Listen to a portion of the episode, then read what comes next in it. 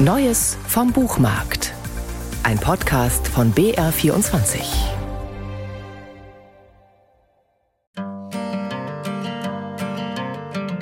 Die Sprache ist etwas zum Hören und nicht primär zum Lesen. Das ist nur eine ganz kleine Zeit in der großen Geschichte des Erzählens, in der geschrieben und gelesen wurde.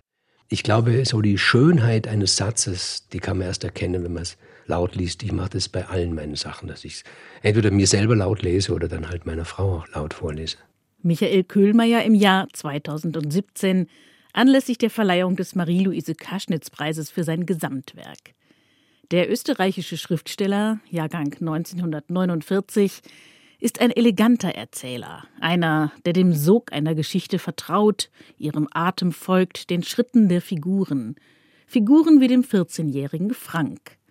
Dessen Großvater nennt ihn Frankie, obwohl Frank das nicht möchte. Frank, Frankie, lebt allein mit seiner Mutter in Wien. Mittwochs ist er mit dem Kochen dran und sonntags schauen sie oft zusammen den Tatort. Das ist etwas anderes als Tierfilme. Für Mama sind die dauernden Tierfilme auf allen Programmen langsam ein Gräuel, sagt sie. Besonders wenn in der Freiheit lebende Tiere einen Namen kriegen, zum Beispiel die Bärin Uka streift viele Kilometer täglich durch den Wald auf der Suche nach Nahrung. Sie kümmert sich rührend um ihre Jungen. So als ob die Bärin wüsste, dass sie Uka heißt. Ich sehe darüber hinweg. Was mich eher ärgert, ist, dass sie nie zeigen, wie eine Löwin oder ein Leopard seine Beute reißt.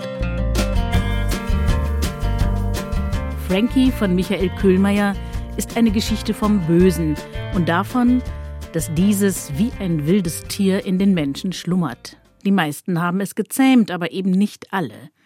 An dem Tag, als Frank mit seiner Mutter den Großvater aus dem Gefängnis in Krems abholt, wo er 18 Jahre lang eingesessen hat, an diesem Tag wird Frank zu Frankie, obwohl er das gar nicht will. Dieser Großvater ist anders als die anderen Erwachsenen. Er stellt Fragen, ohne die Antwort abzuwarten. Er geht davon, ohne sich umzudrehen. Und er taucht nachts wie aus dem Nichts in Frankies Zimmer auf. Frankie ist fasziniert und verwirrt zugleich. Er kämpft damit, sich gegen diesen Mann zu behaupten, der so schwer einzuschätzen ist für den Jungen, und gleichzeitig zieht ihn die besondere Art des Einzelgängers magisch an.